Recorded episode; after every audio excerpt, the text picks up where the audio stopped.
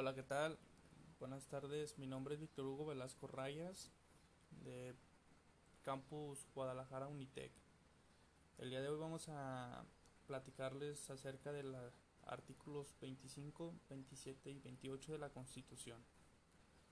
Este, lo que nos comenta el artículo 25 constitucional corresponde al Estado de Rectoría del, del Desarrollo Nacional para garantizar que éste sea integral y sustentable que fortalezca la soberanía de la nación y su régimen democrático, mediante la competitividad, el fomento del crecimiento económico y el empleo, y una justa distribución de ingresos y la riqueza. Como también podemos ver que el Estado planeará, conducirá y coordinará y orientará la actividad económica nacional y llevará a cabo la regulación y fomento de las actividades que demande los intereses generales en el marco de las libertades que otorgan la Constitución. Al desarrollo económico nacional concurrirán con responsabilidades sociales el sector público, social y privado, sin menoscabo de otras formas de actividades económicas que contribuyan al desarrollo de la nación así como el sector público que tendrá a su cargo de manera exclusiva las áreas de estrategias que se señalan en el artículo 28, párrafo 4 de la Constitución, manteniendo siempre el gobierno federal de la, de la propiedad y el control sobre los organismos y empresas. Empresas productivas del Estado que en su caso se establezca tratándose de la planeación y el control del sistema Eléctrico Nacional y del Servicio Público de Transmisión y Distribución de Energías Eléctricas, así como la exploración y extracción de petróleo y demás hidrocarburos, la nación llevará a cabo dichas actividades en términos del artículo 27, párrafos sexto y séptimo de la Constitución. En las actividades citadas, la ley establecerá las normas relativas a la administración, organización, fundamento, disculpe, funcionamiento, procedimientos de contratación y demás,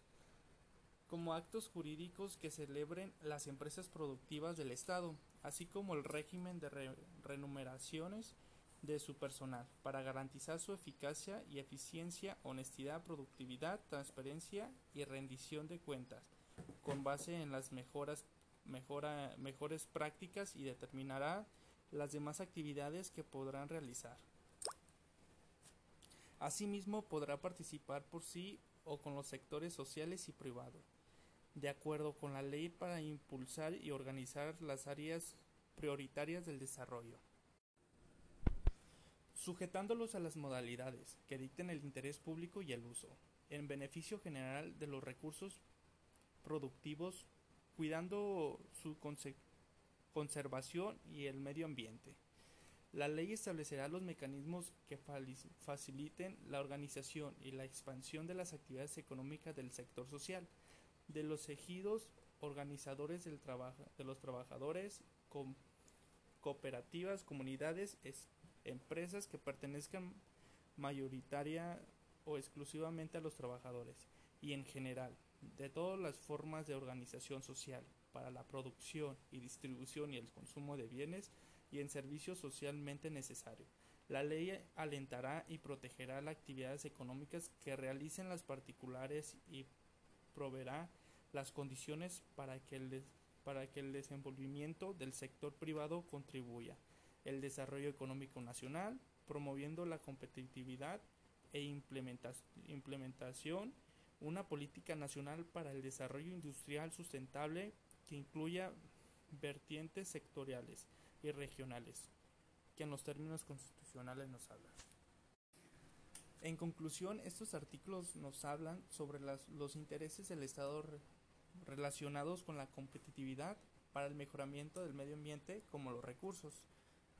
Esto sería todo por mi parte, espero y les agrade. Gracias.